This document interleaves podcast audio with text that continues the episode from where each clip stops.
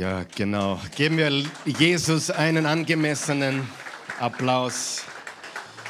Herr Jesus Christus, wir danken dir, dass du heute hier bist, mitten unter uns. Du hast gesagt, wo immer auf dieser Welt Menschen zusammenkommen in deinem Namen, da bist du mitten unter ihnen. Es gibt so viele Millionen, zig Millionen von Orten, die sich heute in deinem Namen versammeln. Und wir dürfen ein winziger, kleiner, ganz winziger Teil davon sein. Wir sind dein Leib und wir beten jetzt auch für alle Christen auf der Welt, für die, denen es materiell gut geht und für die auch, die unter den schlimmsten Umständen verfolgt werden. Wir bitten dich, gib ihnen Mut und Kraft und Zuversicht, den Weg weiterzugehen, durchzuhalten bis zum herrlichen Ende, wo du wiederkommst und alles neu machst. Wir loben und preisen dich und wir geben dir alle Ehre, jetzt und in alle Ewigkeit. Amen. Ihr könnt Platz nehmen und ich bin auch so glücklich, dass ich Menschen hier im Raum sehe. Es sind noch weit nicht die oder so viele, wie wir, wie wir gerne hätten, aber schön, dass ihr da seid und wenn du uns zuschaust von zu Hause oder unterwegs oder wo immer du bist, so freuen wir uns über dich, dass du teilnimmst an diesem Gottesdienst. Lass uns bitte den Menschen zu Hause eine Begrüßung schicken, unsere Liebe schicken, mit einem kräftigen Applaus heute Morgen. Jawohl. Jawohl. Der Titel der heutigen Botschaft, und heute ist eine Einzelbotschaft, es ist nicht Teil einer Serie, sondern ich habe mich entschlossen, heute eine Einzelbotschaft zu bringen. Der Titel ist ganz einfach. Es sind sieben Worte. Das Leben ist hart, Gott ist. Seid ihr wach heute? Probieren wir es noch einmal. Das Leben ist hart, Gott ist gut. Und ich habe einfach ganz stark heute das Feeling, das Gespür am Herzen, wenn du so möchtest, euch diese Botschaft oder uns diese Botschaft zu bringen. Äh, die Christi und ich haben in den letzten Tagen, also wirklich in der letzten Woche, äh, das Privileg gehabt, all unsere drei Enkelkinder, mittlerweile sind es drei Enkelkinder, die wir haben dürfen, halten zu dürfen. Und äh, die älteste ist bereits zweieinhalb, die Zeit verfliegt. Die, die zweitälteste, die, also die älteste, die Penelope, die zweitälteste ist die Eden, die wird jetzt schon fünf Monate und äh, der kleine Jaro oder Jaro, wie er heißt, übrigens ist irisch und bedeutet äh, Licht in der Finsternis. Und äh, der ist jetzt zehn Tage oder 14 Tage, die Zeit vergeht so schnell. Und wir haben diese Babys oder Kinder halten dürfen und ich hatte zwei Gedanken. Zwei Gedanken. Der erste Gedanke war, meine Güte, die haben noch keine Ahnung, was auf sie zukommt. Und ja, Gott sei Dank ist die richtige Antwort. Wer von euch weiß, was ich meine? Ganz genau. Sie haben keine Ahnung, keinen blassen Schimmer davon, was das Leben bringt. Sie haben sich nicht ausgesucht, geboren zu werden. Sie haben äh, nicht äh, gewählt, ich möchte leben. Sie wurden von Gott in unser Leben gerufen. Halleluja. Aber das Erste, was ganz wichtig ist, oh, ich freue mich, euch zu sehen. Mir kommen die Tränen, wirklich. Ich sehe einige wieder zum ersten Mal. Das ist so wunderbar. Aber jetzt haben wir eine Predigt zu machen, okay? Muss professionell bleiben. Ähm, sie haben keine Ahnung. Keine Ahnung, was auf sie zukommt. Und der nächste Gedanke war, Karl Michael, du bist 50. Und was in so ein Leben alles reinpasst was in dieser Zeit alles passiert ist.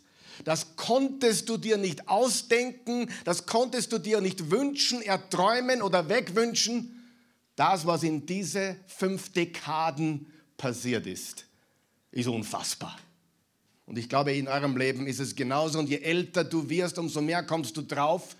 So habe ich mir das nicht ausgemalt, das habe ich mir nicht so ausgedacht. Es ist so gekommen, wie es kam.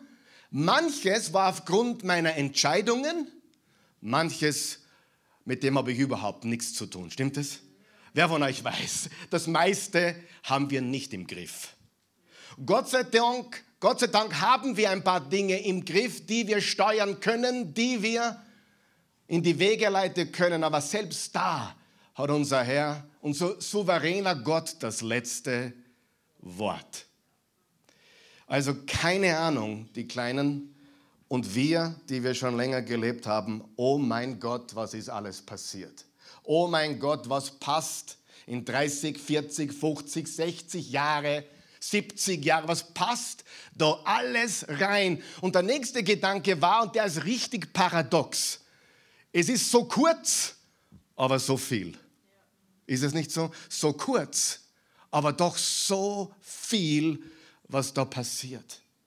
Und ich glaube, ich brauche niemanden eine Predigt halten. Ich brauche niemanden davon überzeugen, wenn ich sage, das Leben ist hart, oder? Ein paar Tage hast du gelebt, weißt du das schon, oder? Vielleicht gibt es hier und da ein paar junge Menschen, die das noch nicht begriffen haben, weil sie vielleicht behütet oder bis heute behütet gewesen sind, aufgewachsen sind. Aber irgendwann kommt man drauf, das Leben ist hart. Und was auch so komisch ist, meistens glauben wir, wir haben es am härtesten. Oder wir sind ein Einzelfall oder bei uns ist es ja besonders schwierig. Und die Wahrheit ist, wahrscheinlich, wenn du alle Probleme in diesem Raum wissen würdest, wenn wir alle in einen Haufen werfen würden, alle Probleme in diesem Raum und zu Hause bei euch, alle Probleme auf einen großen Berg zusammen, und du siehst diese Probleme von dir, du würdest dir dein Problem wieder zurücknehmen. Hundertprozentig. In den meisten Fällen. Glaube es mir. Ich habe viel gesehen und das ist die nackte Wahrheit. Der neben dir, die neben dir, der vor dir, der hinter dir geht durch Dinge durch, die du keine Ahnung hast. Dieser Pastor da vorne erlebt Dinge, von denen du keine Ahnung hast. Amen. Oh, der ist ja ein Oberheiliger, der hat einen heiligen Schein und der, der, der schwebt durch das Leben. Mir wäre das noch nicht aufgefallen. Das Leben ist hart, aber Gott ist gut. Sagen wir es gemeinsam. Das Leben ist hart, aber Gott ist gut. Ehe ist hart, aber Gott ist gut. Wer ist verheiratet und weiß das? Das sollte man den frisch heirateten oder verheirateten oder die heiraten wollen einmal klar machen. Es wird hart, aber mit Gott ist es gut. Amen. Und meistens ist, ist nicht er das Problem oder sie das Problem, sondern wir alle sind das Problem. Und in Matthäus 6, Vers 34 hat Jesus gesagt, und ich liebe diese Übersetzung aus der modernen Das Buch-Übersetzung, da steht, also zersorgt, ich liebe dieses Wort zersorgt, also zersorgt euch nicht mit Gedanken über die Zukunft, denn jeder neue Tag bringt sowieso, sag mal sowieso, sowieso schon ausreichend Schwierigkeiten mit sich. Also was sollten wir tun? Wir sollten jeden Tag leben. Einen Fuß vor dem anderen, einen Schritt vor den anderen. Und die Probleme, wie sie da sind, wie sie kommen, in Angriff nehmen. Wir sind mehr als Überwinder durch Jesus. Wir haben den Sieg. Aber das Leben ist hart. Gott ist gut. Und die meisten Menschen haben das verdraht. Sag mal verdraht. Vielleicht Deutschen verdreht vertrat. Sie glauben, das Leben sollte ein Gnade Wiesen sein. Und Gott, wenn er nicht gerade so das macht, was ich möchte, ist er vielleicht doch nicht so gut. Und deswegen haben sie schwere Depressionen. Wisst ihr, was ich gelernt habe? Der Hauptgrund für Depressionen sind nicht deine Umstände. Der Hauptgrund für Depressionen sind unrealistische Erwartungen.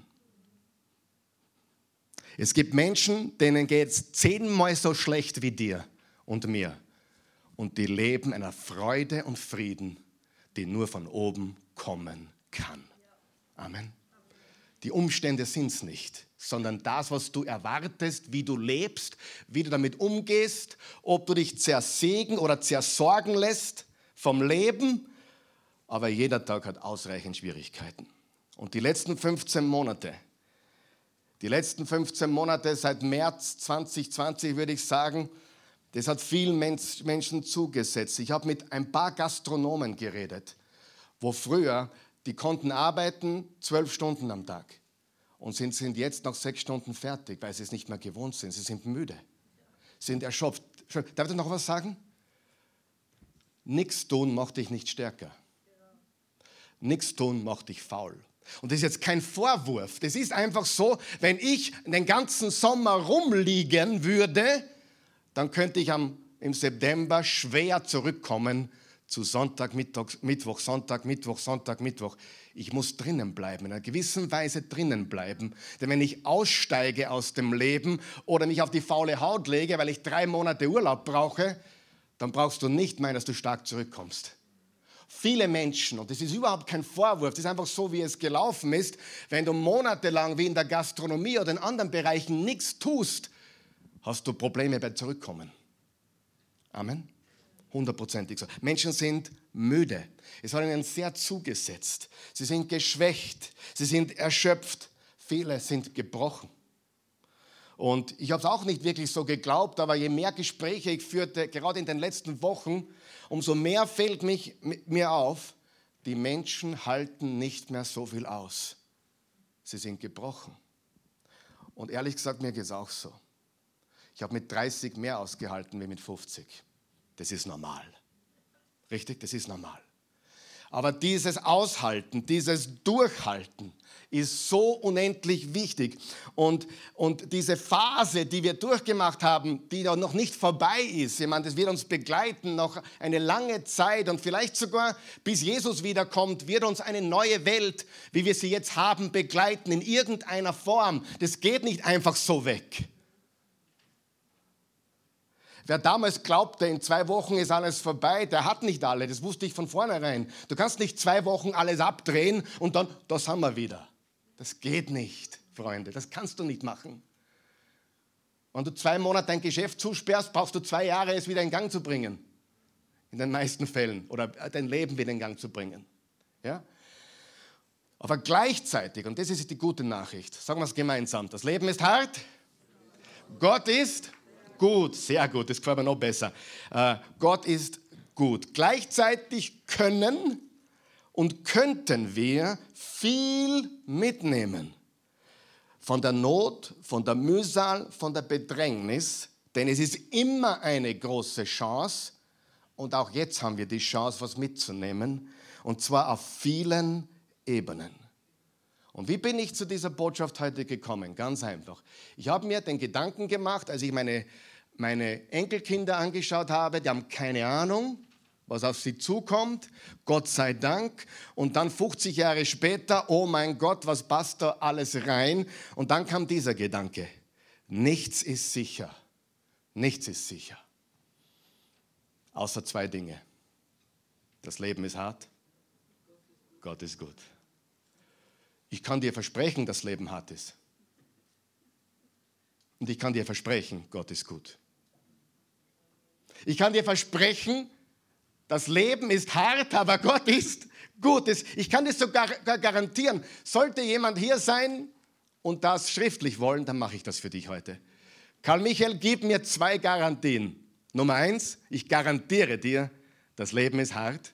Und Garantie Nummer zwei, Gott ist gut. Und du sagst dann, das klingt so schön und christlich. Ja, ich weiß, es ist sogar ein Slogan, der verwendet wird in vielen Gemeinden. Die Christi und ich waren in Oklahoma, bevor wir nach Österreich kamen, in einer Kirche und der Pastor vor jeder Predigt, vielleicht hast du es auch in deiner Gemeinde einmal gehört, in einer anderen Kirche, der Pastor hat immer gesagt vor der Predigt, Gott ist gut. Und dann hat die ganze Mannschaft gesagt, was? Alle Zeit, also God is good, all the time, all the time, God is good. Und weißt du was, das wurde zu einem Ritual. Aber es ist die hundertprozentige Wahrheit. Das Leben ist hart. Gott ist gut. Und Gott verwandelt unsere Schinderei. Gott verwandelt uns in der Schinderei des Lebens. Er verwandelt uns und dich. Und weißt du, ich habe viel gelernt die letzten Jahre. Wirklich viel gelernt. Und auch eines ist, dass die meisten Christen falsch beten. Du kommst zu Gott, wenn du was brauchst. Aber weißt du was? Der Hauptgrund, warum wir beten, ist, dass wir verändert werden. Nicht Gott tue meinen Willen, sondern Gott verändere mich so, dass ich in deinem Willen lebe. Beten hat nicht den primären Sinn, Gott, meine Katze ist krank, bitte heile sie, oder mein rechter Zehennagel ist eingewachsen, bitte heile ihn, sondern verändere mich, mach mich neu. Und dann wird eh vieles anders, oder? Wenn ich anders werde, wird meine Welt anders. Wenn du anders wirst, wird deine Welt anders. Und die meisten von uns wissen das, dass das Leben hart ist. Das braucht man niemandem erklären oder beweisen. Ich brauche heute keine Predigt halten. Ich möchte euch heute von der Heiligen Schrift beweisen, dass das Leben hart ist. Brauche ich für niemanden tun, oder? Jeder weiß es, der schon Kinder hat, gehabt hat, verheiratet war oder ist. Jeder, der irgendwas im Leben getan hat, weiß, das Leben kann wirklich hart sein. Und wir leben in einer gebrochenen Welt. Und Gott möchte uns immer wieder und immer wieder um diese beiden Wahrheiten herum aufbauen. Karl Michael, das Leben ist hart, aber ich bin gut. Das Leben ist hart, aber ich bin gut. Erwarte vom Leben nicht, dass es leicht wird. Erwarte von mir, dass ich immer gut bin. Ja? Und das ist, ich bin nicht da. Ah, ich bin schon da, aber ich kann gerade nicht. Diese Wahrheit lässt uns durchhalten. Diese Wahrheit lässt uns durchhalten, diese Wahrheit lässt uns durchhalten bis zum Ende und den Siegeskranz entgegennehmen. Und Gott möchte uns in diese Wahrheit heute eintauchen, dass er gut ist. Er möchte uns einweichen in dieser Wahrheit. Ich bin gut. Und wir schauen uns heute den Paulus an. Paulus war ein Glaubensheld des Neuen Testaments. Die meisten von euch wissen, wer Paulus war oder vom Wort Gottes her ist. Und hier ist was ganz Interessantes. Paulus ist einer der bekanntesten Persönlichkeiten im Christentum, vielleicht die bekannteste noch Jesus Christus selbst, richtig? Aber hier ist, was mich begeistert. Auf jeder Seite der Bibel, jede Persönlichkeit in der Bibel, jede Geschichte in der Bibel ist eine Geschichte des Durchhaltens und des Überwindens. Jede. Haben wir das gehört? Jede. Sag mir einen Namen in der Bibel, sag mir eine Geschichte in der Bibel, zeig mir eine Seite auf der Bibel, wo Menschen und Geschichten sind und ich zeige dir eine Person, ich zeige dir eine Geschichte, da geht es um Durchhalten und überwinden. Stell dir vor, der junge Josef, der 17-jährige schöne Josef, wird von seinen Brüdern verkauft als Sklave nach Ägypten und wird 13 Jahre weggesteckt in einem tiefen Kerker, wo unser Gefängnis da wie ein Fünf-Sterne-Luxushotel ist. 17 Jahre, mit 30 kommt er raus. Hat er überwunden? Ja. Hat er durchgehalten, bevor er überwunden hat? Natürlich. Jede Geschichte. Auch der Josef im Neuen Testament. Stell dir vor, deine Verlobte sagt dir, ich bin schwanger und das Baby ist nicht von dir. Das wusste er, weil er es nie angegriffen hat. Konnte nicht von ihm sein. Und Gott hat ihm gezeigt, halte durch. Meine Herrlichkeit wird sich in diesem Baby zeigen. Sogar die Geschichte Jesu war nichts als durchhalten, dranbleiben und überwinden. Durchhalten, dranbleiben und überwinden. Und dieser Durchhalte-Spirit auf einem gebrochenen Planeten bis zur Erfüllung von dem, was Jesus tun wird am Ende der Zeit, ist der Schlüssel. Paulus hat es geschafft. Warum? Ja, Paulus hat einen Brief geschrieben, den letzten Brief, was er geschrieben hat, an Timotheus. Und den schauen wir uns jetzt an. Und zwar das letzte Kapitel, die letzten Verse, die er geschrieben hat an seinen Sohn im Glauben Timotheus. Und im ganzen Brief sagt er ihm, hey Timotheus, predige das Wort Gottes. Du bist jung, lass dich nicht abbringen, wann Menschen sagen, du bist zu jung, wenn ihr nicht recht ist, was du sagst, bleib bei der Wahrheit, verkündige die Wahrheit, ob es ihnen gefällt oder nicht. Bleib dran. Und dann im letzten Kapitel sagt er folgendes, Vers 6. Denn für mich ist die Zeit gekommen, Abschied zu nehmen. Unterstreicht ihr Abschied. Mein Leben ist ein Trankopfer geworden, das für Gott ausgegossen ist. Ein Trankopfer, das für Gott ausgegossen wird. Vers 7 möchte ich, dass du fokussierst. Vers 7. Ich habe den guten Kampf gekämpft. Ich habe das Ziel des Laufes erreicht. Ich habe im Glauben festgehalten. Lesen wir das noch einmal. Ich habe den guten Kampf gekämpft. Ich habe das Ziel des Laufes erreicht und ich habe am Glauben festgehalten. Der Kampf, der Lauf und der Glaube. Was haben all diese drei Dinge gemeinsam? Druck von allen Seiten. Wer erlebt Druck in seinem Leben? Ich brauche gar brauchst gar nicht aufzeigen, weil es müsste jeder sein. Hast du Druck in deinem Leben? Manche vielleicht nicht. Aber ich denke, das ist nicht die Wahrheit. Ich glaube, jeder von uns verspürt Druck in seinem Leben. Und Paulus erlebte Druck von allen Seiten. Und die letzten Gedanken im letzten Kapitel, die Paulus mit uns teilt, die wir von der Feder des Paulus lesen können, sind, ich habe den guten Kampf gekämpft, ich habe das Ziel des Laufes erreicht, ich habe am Glauben festgehalten. Er hat das fokussiert, er hat eingezoomt auf Gottes ewige Perspektive.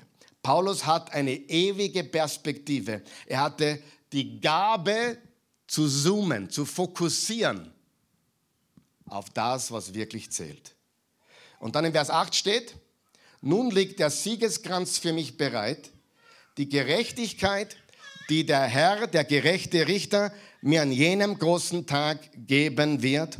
Und nicht nur mir, sondern auch allen anderen, die ihn lieben und auf sein Kommen warten. Er bezieht dich und mich mit ein. Er sagt nicht nur mir, sondern allen, sag einmal allen, allen anderen, die ihn lieben und auf sein Kommen warten. Frage, liebst du ihn? Wartest du mit Sehnsucht auf sein Kommen?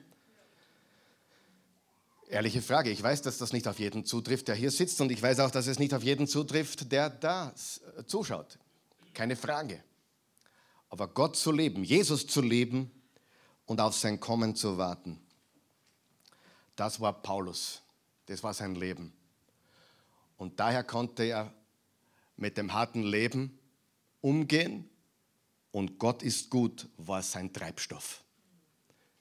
Gott ist gut ist mein Treibstoff. Gott ist gut ist mein Katalysator. Wenn das Leben hart ist oder mir zusetzt, Gott ist gut. Er ist mit mir. Er ist bei mir. Weil wir haben zwei Garantien. Das Leben hier auf Erden ist hart. Gott ist gut und ich werde ewig bei ihm sein. Und ich möchte, dass wir jetzt vier Dinge lernen von Paulus. Vier Dinge, die wir von Paulus lernen können. Warum er durchgehalten hat, warum er überwunden hat, warum er gesiegt hat. Und das Erste ist, für ihn war es etwas Persönliches. Es war für ihn persönlich. Ganz persönlich. Der Glaube war für ihn persönlich. Sag mal persönlich. Ganz persönlich. Also mit anderen Worten, nicht meine Eltern waren Christen und nicht meine Großeltern waren Kirchengänger und auch nicht meine Vorfahren waren Teil der Kirche, sondern der Glaube ist für mich ganz persönlich. Merkt dir eines, Gott hat keine Enkelkinder. Er hat nur Kinder. Er hat nur Söhne und Töchter. Und du kannst unmöglich davon leben, dass deine Eltern gläubig waren oder sind oder deine Großeltern. Du brauchst es persönlich. Und das ist beim Paulus so gewaltig, wenn du dich erinnerst in der Apostelgeschichte 9, als Paulus auf dem Weg nach Damaskus war, um, die, um einige Christen hinter Gitter zu bringen oder sogar ermorden zu lassen. Er war voller Eifer, er war ein religiöser Eiferer. Und dann begegnete ihm Jesus. Er kannte ihn aber nicht. Und er, er warf ihn von seinem Gaul und rief, Saul, Saul, warum verfolgst du mich? Er hat nicht gesagt, Saul, Saul, warum verfolgst du meine Kirche? Oder warum verfolgst du meine Leute? Oder warum verfolgst du diese Lehre? Oder warum verfolgst du eine Religion? Er hat gesagt, warum verfolgst du mich? Und nicht nur das, er hat ihn beim Vornamen genannt. Hat Gott dich schon mal beim Vornamen genannt? Im Herzen meine ich. Karl Michael? Adelina, David, Linda, Noel, Christine, Monika, Christy. Er ruft deinen Namen. Das kannst du natürlich nur verstehen, wenn du wirklich ihn kennst. Was das bedeutet, wie persönlich es ist. Aber mich begeistert das so sehr. Er hat nicht gesagt, du, du verfolgst eine Religion oder du verfolgst eine Lehre oder du verfolgst ein, verfolgst ein Dogma, du verfolgst mich. Alle noch wach? Und das ist jetzt die gute Nachricht. Für ihn begann es persönlich und es blieb auch persönlich. Es begann persönlich und es blieb persönlich. Es wurde niemals professionell. Ich muss immer so lachen, wenn ich Leute frage, du, wie ist eure Beziehung? Und sagen, ja, professionell. Ist das gut, schlecht? Klingt für mich eher schlecht, ganz ehrlich gesagt. Denn ich hoffe, wir haben keine professionelle Beziehung, sondern eine persönliche Beziehung. Es gibt auch Eheschließungen, das sind professionelle Beziehungen. Es gibt überall, wo wir hinschauen, professionelle Beziehungen, aber Jesus Christus ist nicht interessiert, eine professionelle Beziehung mit uns zu haben, sondern eine persönliche. Und diese persönliche Beziehung begann, als Saulus noch gar nicht wusste, wer Jesus ist. Er hat ihn gerufen und gesagt, Saul, Saul, nicht du Typ oder, oder hey Junge, hör zu, sondern Saul, Saul. Warum verfolgst du mich? Und es blieb für ihn persönlich und das ist extrem wichtig. Du kannst die Bibel studieren auf und ab und nicht wirklich persönlich mit Jesus verbunden sein. Paulus war ein Doktor der Theologie. Er hat studiert unter dem besten Pharisäer Gamaliel. Und für, unter heutigen Gesichtspunkten hätte er vielleicht drei Doktortitel. Aber er verfolgte Christen. Und jetzt kommt Jesus und sagt, Saul, Saul, dich will ich, dich will ich. Warum verfolgst du mich? Und am besten ist es ausgedrückt in Philippa 3, Vers 7 bis 8. Lesen wir das gemeinsam, da steht, aber all diese Dinge, die ich hier als meine Vorzüge anführen kann, sehe ich aufgrund meiner Beziehung zum Messias als großes Negativkapital. Was für Vorzüge? Seine Ausbildung, sein Doktortitel, seine, seine Erziehung, er wurde religiös erzogen, ja, wirklich, ich halte alles für eine Belastung, ja ein Minus, wenn ich es mit dem vergleiche, was wirklich zählt. Die wunderbare Möglichkeit, den Messias, Jesus, den Herrn, kennen zu können. Im Vergleich zu ihm, im Vergleich zu ihm ist für mich alles andere völlig ohne Wert. Lesen wir es nochmal gemeinsam. Im Vergleich zu ihm ist für mich alles andere völlig ohne Wert. Noch einmal, im Vergleich zu ihm, zu ihm persönlich, ist für mich alles andere völlig ohne Wert. Ich sehe es regelrecht als Müll an. Wenn ich dir jetzt sagen würde, was das griechische Wort für Müll ist, würdest du mich rausschmeißen. Nein, würdest du nicht. Aber Paulus hat hier verwendet das Wort, wo wir sagen würden Kot oder Kacke.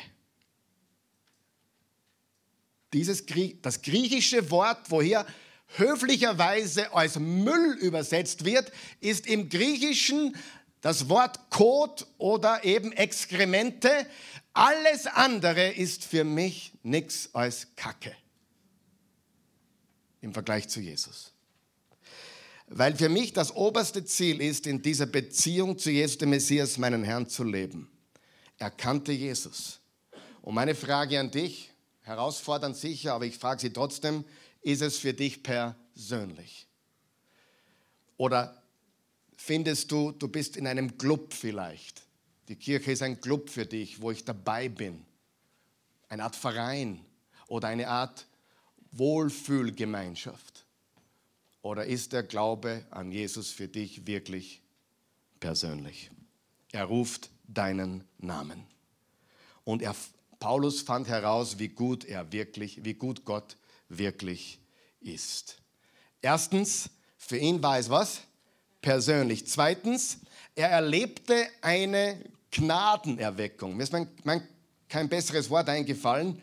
Darum habe ich das jetzt so bezeichnet. Er erlebte eine Gnadenerweckung. Eine Begegnung veränderte sein Leben komplett. Das Evangelium der Gnade eroberte sein Leben und plötzlich wurde alles anders.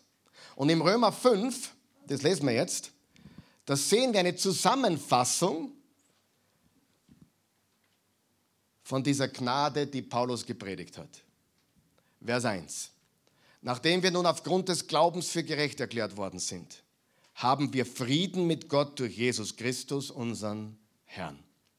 Darin haben wir freien Zugang zu der Gnade bekommen, die jetzt die Grundlage unseres Lebens ist, und im Glauben nehmen wir das auch in Anspruch.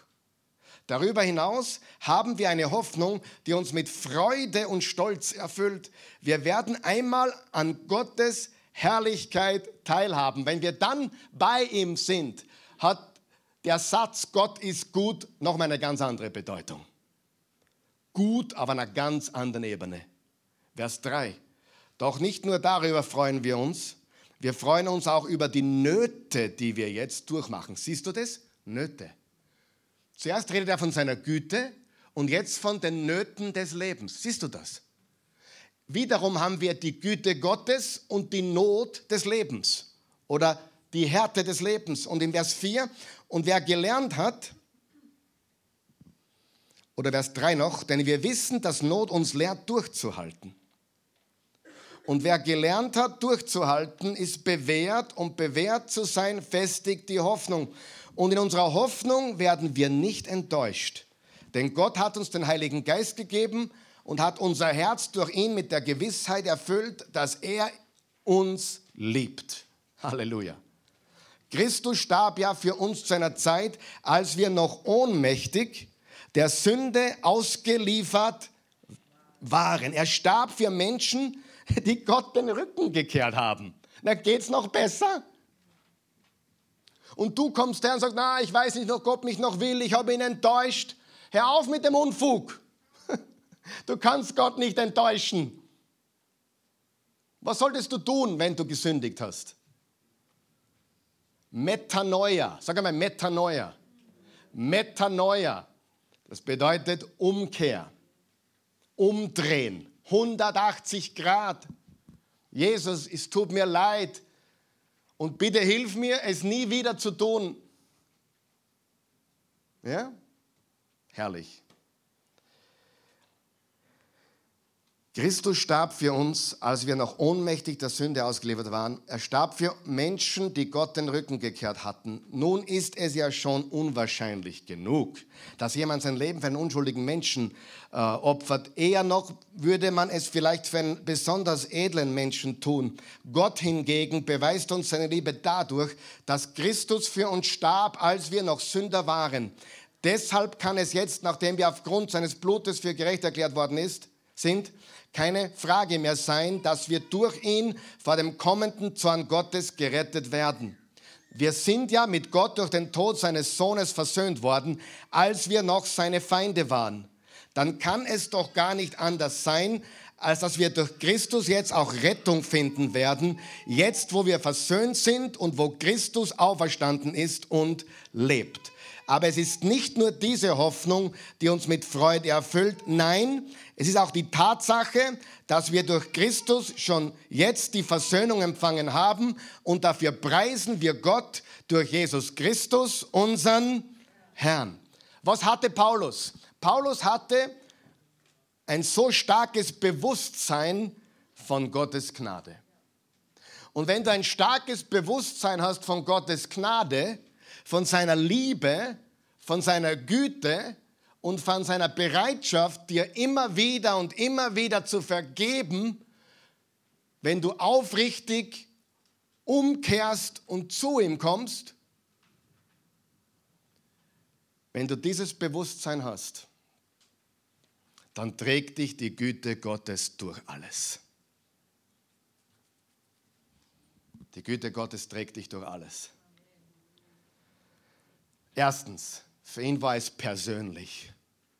Es war nicht, der Pastor hat gesagt, meine Eltern waren Christen, in der Bibelschule habe ich gelernt, sondern es war für ihn, es war nicht der YouTuber hat gesagt, sondern ich habe es persönlich. Amen. Das ist so wichtig. Ja? Persönlich. Ganz persönlich. Du tust mir und dir keinen Gefallen, wenn du glaubst, ich bin was Besonderes oder ich habe eine besondere Salbung. Ich sage es deutlich, damit hört, ich habe sie nicht. Ich muss das Wort Gottes genauso studieren wie jeder andere Mensch. Ich muss genauso leben und gegen Sünde kämpfen wie jeder andere Mann in diesem Raum. Ja? Manchmal scheitere ich und oft überwinde ich. Aber wir sind mehr als Überwinder. Amen. Wir scheitern alle von Zeit zu Zeit. Und dann bitten wir Gott um Vergebung, wir drehen uns um, wir kehren um und wir fokussieren was ganz anderes.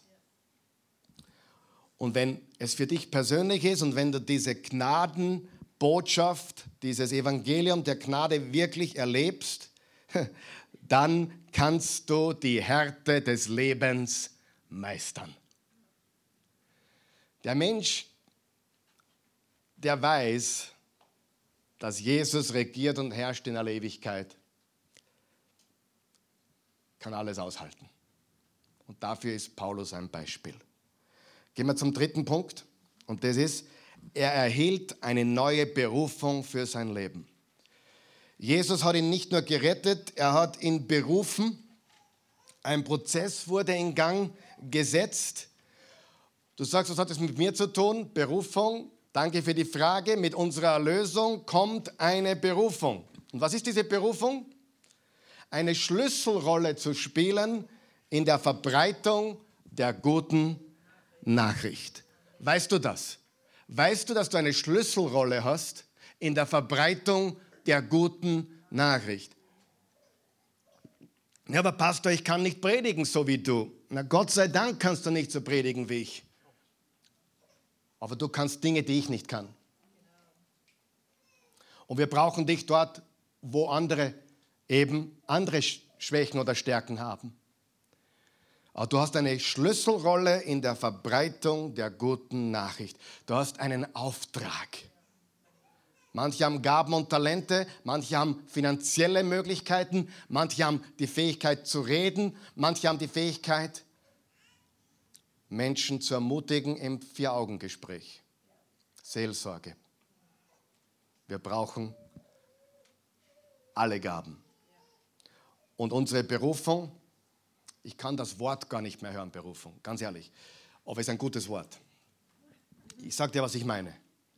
Ich bin früher in einer Gemeinde gewesen, da waren alle berufen. Du hast eine besondere Berufung und du hast eine besondere Berufung und du hast eine besondere Berufung und du hast eine besondere Berufung. Darf ich dir was sagen? Wir haben alle eine besondere Berufung, nämlich alle gemeinsam. Menschen in den Himmel mitzunehmen. Es ist sogar unsere Verpflichtung, ich gehe sogar so weit, es ist unsere Verpflichtung, Menschen von Jesus zu erzählen und sie mitzunehmen. Das ist keine Option, das ist eine Verpflichtung, die wir haben, das ist ein Auftrag, den wir haben. Den hatte Paulus, den hat der Karl Michael und den hast du. Amen. Ganz einfach. Und verrate ein Geheimnis. Wenn du mal eine richtige Depression hast, erzähle jemand von Jesus und führe diesen Menschen zum Jesus. Du bist nie wieder depressiv. Amen. Sie, Christen sind leider gefangen in ihrem kleinen kirchenmäßigen Gehabe.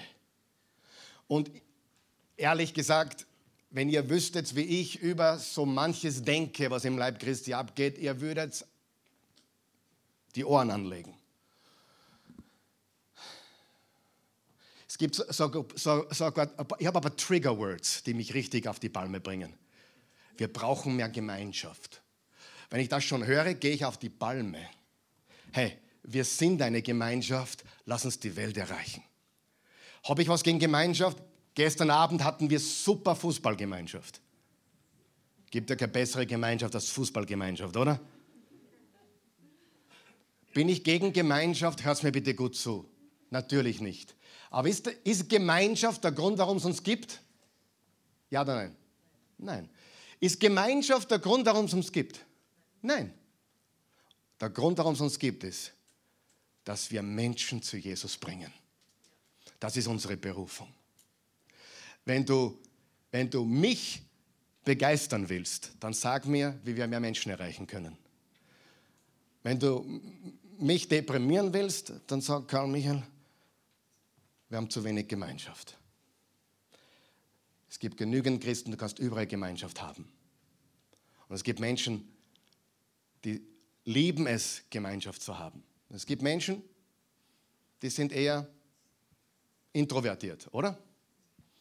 Aber wir haben ein Ziel und eine Botschaft und das ist, jeder Mensch braucht Jesus Christus. Halleluja. Und unsere Berufung, jetzt kommen zwei ganz wichtige Sätze bitte. Zwei ganz wichtige Sätze, die stehen nirgends, aber hör gut zu. Unsere himmlische Berufung stellt jeden irdischen Gewinn in den Schatten. Unsere himmlische Berufung stellt jeden irdischen Gewinn in den Schatten. Sagen wir das gemeinsam.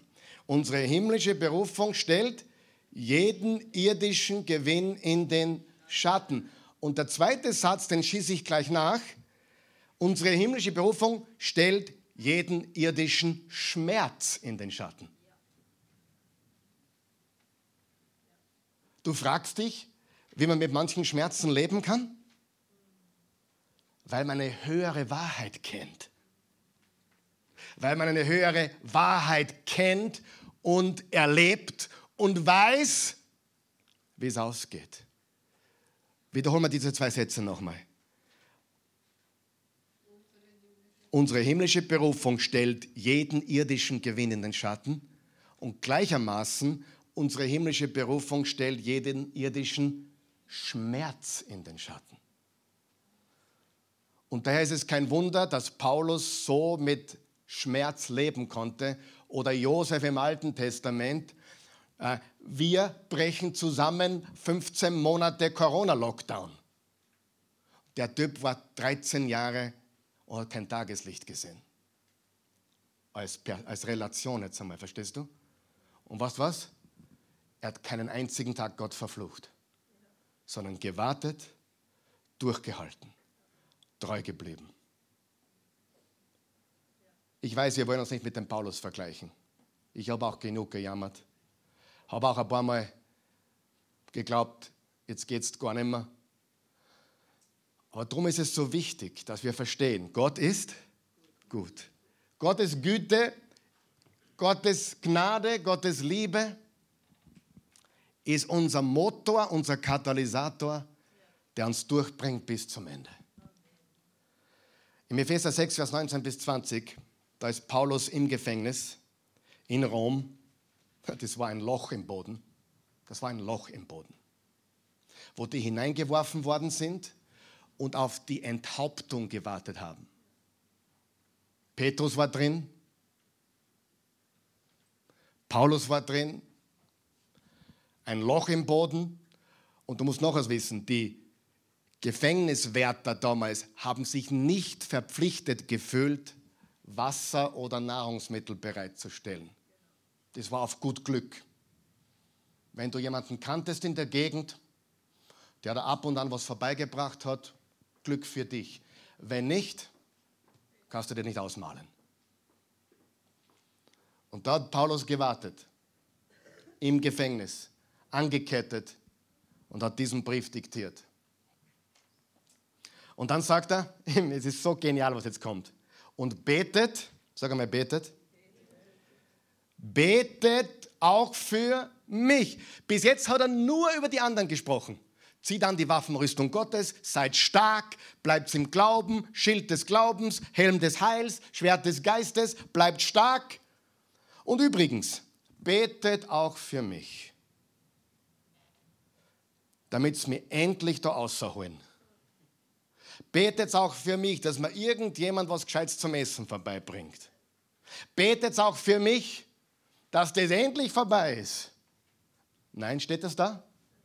Betet auch für mich, damit mir dann, wenn ich meinen Mund auftue, wahrscheinlich seine letzte Botschaft, während ihm das Messer an den Kragen ging. Das hat er gemeint hier. Die richtige Botschaft von Gott geschenkt wird. Überlegt er, was der betet. Der betet, dass ich, wenn es dann soweit ist, den Mut habe, den Mund aufzumachen, die richtige Botschaft von Gott geschenkt bekommen, zu, zu, geschenkt zu bekommen, sodass ich in aller Offenheit das Gottesgeheimnis der guten Nachricht bekannt machen kann. Für diese Nachricht, für das Evangelium, bin ich jetzt ein Botschafter, der in Ketten liegt. Mein Gebet ist es, dass ich darin wieder die Freimütigkeit an den Tag legen kann, damit ich so rede, wie ich muss. Was betet Paulus? Betet, dass wenn es soweit ist, dass ich das Richtige sage. Betet, dass wenn es soweit ist, dass ich mutig bin und Jesus ehrwürdig vertrete kein Egoismus, sondern weil er wusste, Gott ist gut, hat er leben können mit Leben ist hart.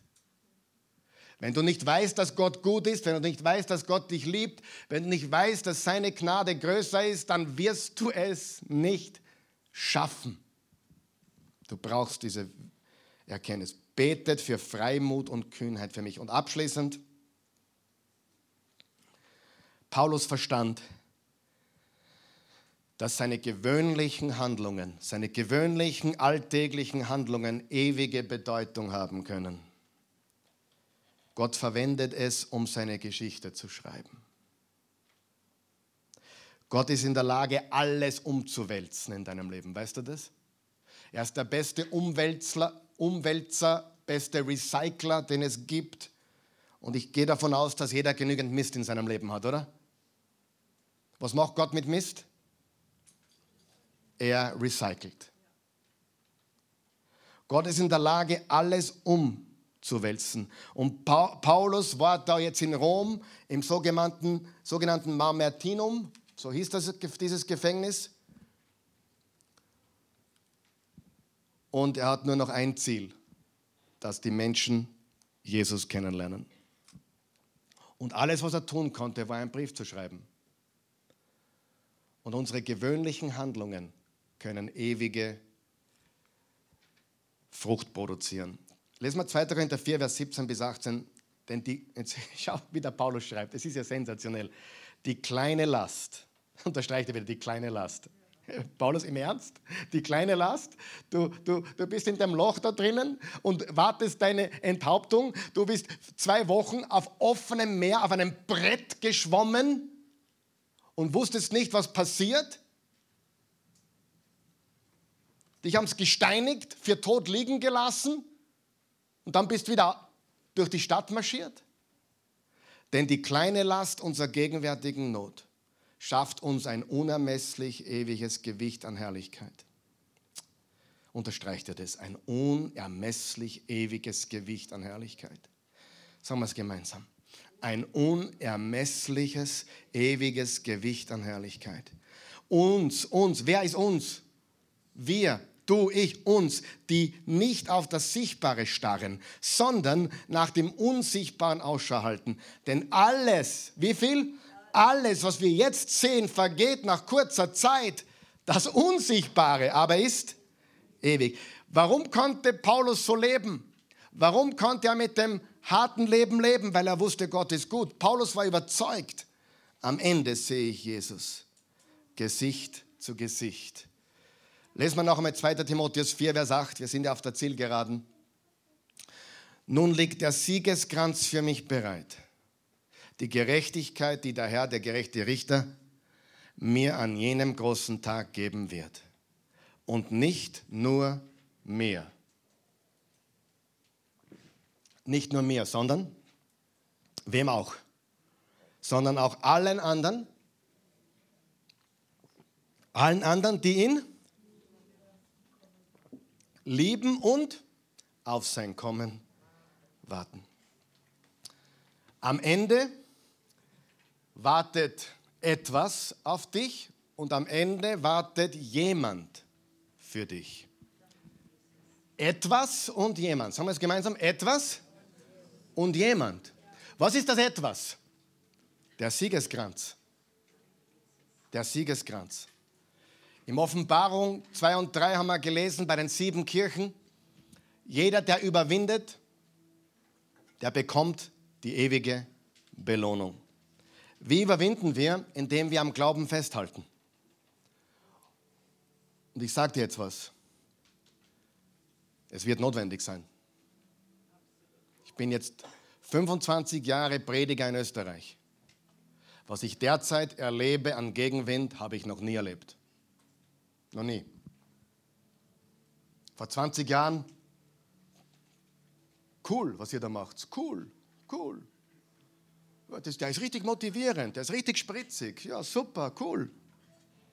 Das habe ich schon lange nicht mehr gehört. Schon lange nicht mehr. Ich habe sicher das Wort Sektenführer zehn Jahre lang nie gehört. Die letzten Monate ein Dutzend Mal. Freunde, ist euch klar, in welcher Welt wir leben? Ist euch klar, dass im letzten Jahrhundert, das heißt im 20. Jahrhundert, mehr Menschen für Christus hingerichtet wurde als die 1900 Jahre zusammen vorher? Ist euch das klar? Nur weil es wir in Europa nicht mitkriegen, heißt es nicht, dass es nicht passiert in vielen Ländern der Welt. Menschen, die tatsächlich entscheiden müssen, will ich am Leben hier festhalten oder bin ich bereit, in den Tod zu gehen für Jesus Christus? Glaube es mir nicht, aber studiert es. Du kannst es googeln. Es gibt mehr Märtyrer für Jesus im letzten Jahrhundert als die ganze Zeit vorher bis zurück zu Jesus Christus.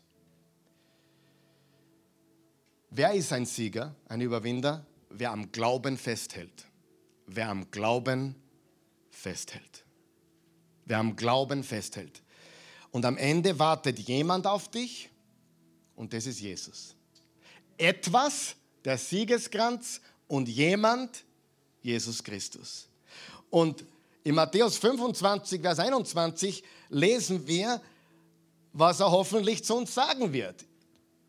Gut gemacht du guter und treuer Diener, komm herein in die Freude deines Herrn. Willst du wissen, warum es Nachfolger Jesu gibt, die ein hartes Leben haben, so wie wir alle? Leben ist hart, aber überwinden, siegen, stark bleiben, vielleicht hat man entmutigt sind, aber wieder aufstehen und stärker werden, weil sie eines wissen. Das Leben ist nicht nur hart, Gott ist gut. Ich kann dir nichts anderes garantieren als diese zwei Dinge. Ich kann dir nicht garantieren, dass Gott deine Oma heilt. Ich kann dir nicht garantieren, dass du ein finanzielles Wunder erleben wirst. Ich kann dir nicht garantieren, dass alle deine Kinder den richtigen Partner heiraten. Ich kann dir nicht garantieren, dass du immer genug zum Essen haben wirst. Ich kann dir garantieren, du wirst nicht verhungern. Gott wird dich versorgen. Aber ich kann dir garantieren, das Leben ist hart und Gott ist gut. Und die zweite Wahrheit, Gott ist gut, ist der Motor, der Katalysator, der Treibstoff, der uns hilft, mit dem Leben ist hart richtig umzugehen. Hast du verstanden, um was heute geht? Gut gemacht, du guter und treuer Knecht. Am Ende wartet etwas. Was ist das etwas?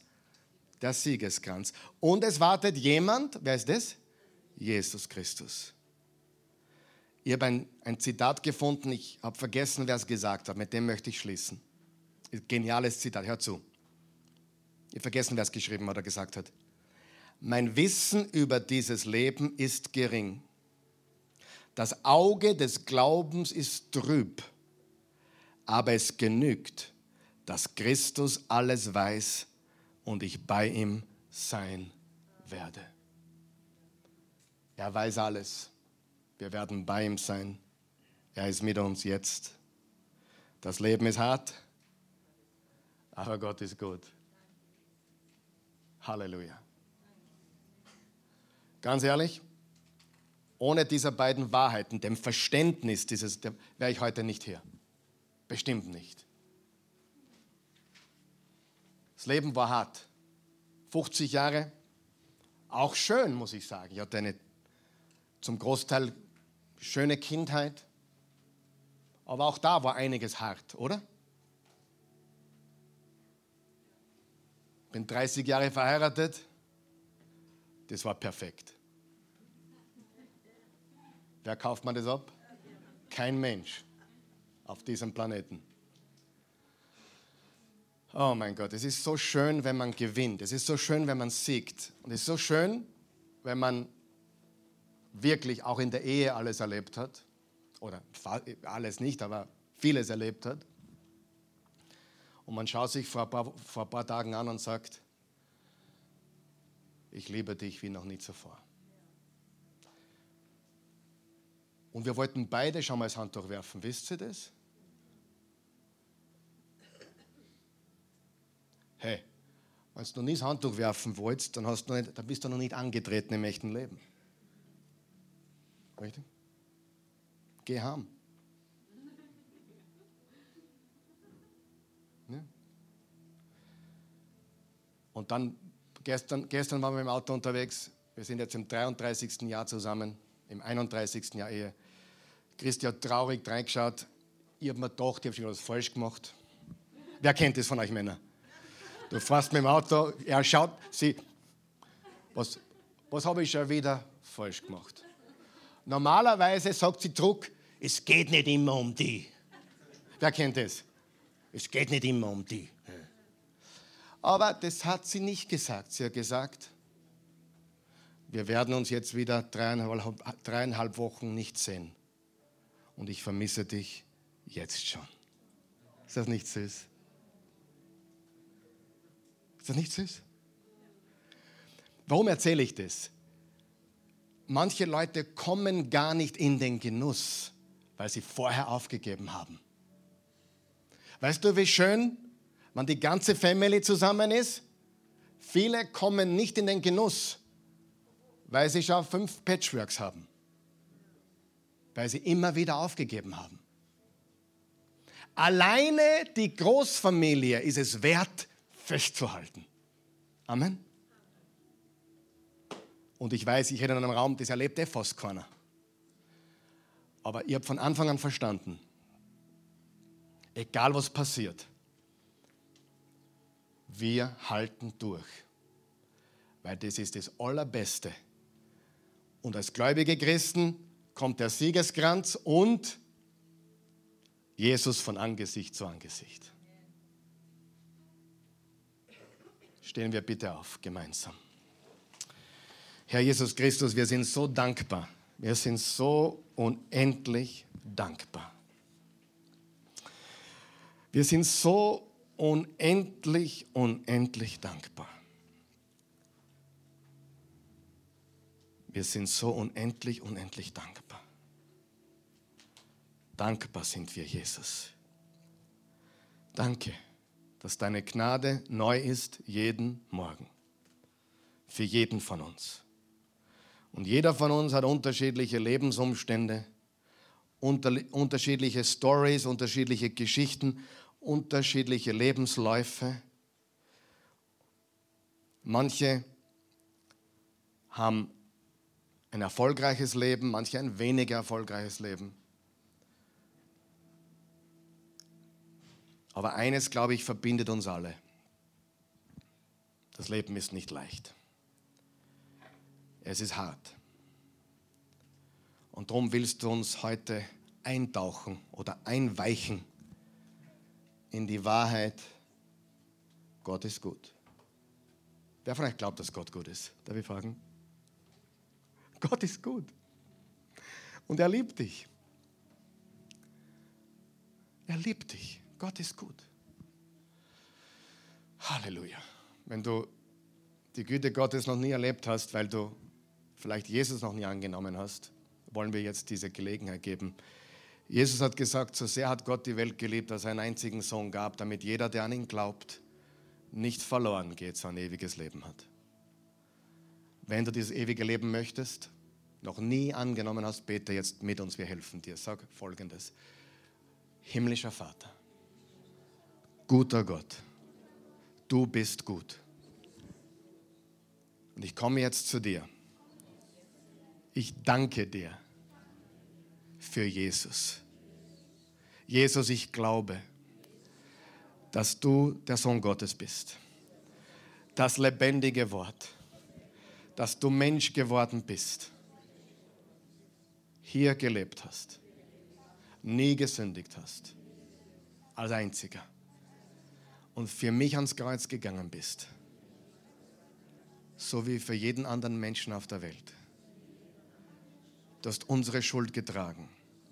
Du hast meine Schuld getragen. Und jetzt deklariere ich, Jesus Christus, sei mein Herr, mein Gott, mein Erlöser.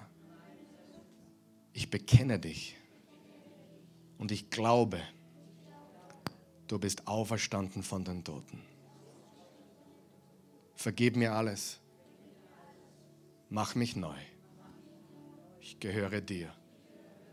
Jetzt und für immer. Und hilf mir zu verstehen, dass ich immer zu dir gehöre. Und weil ich es jetzt ernst meine, werde ich es nie verlieren. Ich gehöre dir. In Jesu Namen. Amen.